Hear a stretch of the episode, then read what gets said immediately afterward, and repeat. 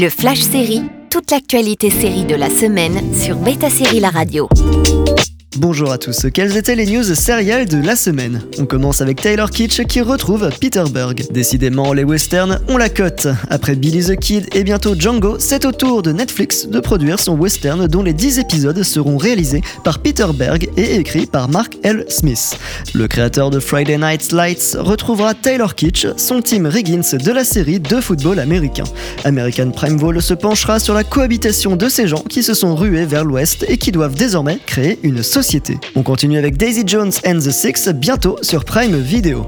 L'adaptation très attendue du roman Daisy Jones and the Six de Taylor Jenkins Red sur cette chanteuse énigmatique et un groupe de rock fictif des années 70 obtient une date de sortie.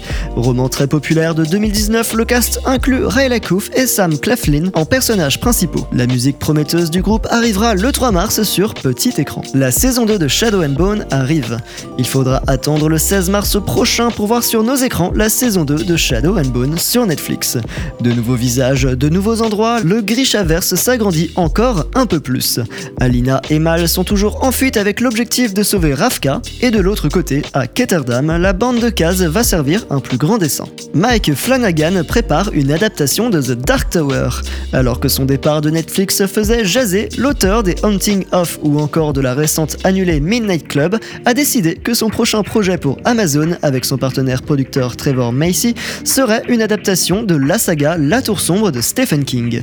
La série pourrait durer 5 saisons sur Prime Video, même si rien n'est acté pour le moment. La dernière adaptation datait du film de 2017 avec Idris Elba et Matthew McConaughey. Et on termine avec Mal et son fils annulé par Netflix.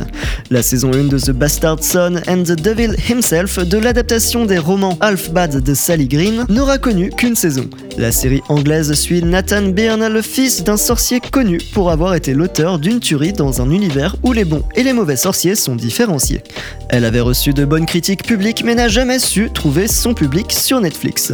Avec un héros ouvertement bisexuel, des histoires de magie et de malédiction, le teen show fantastique avait pourtant tout pour plaire.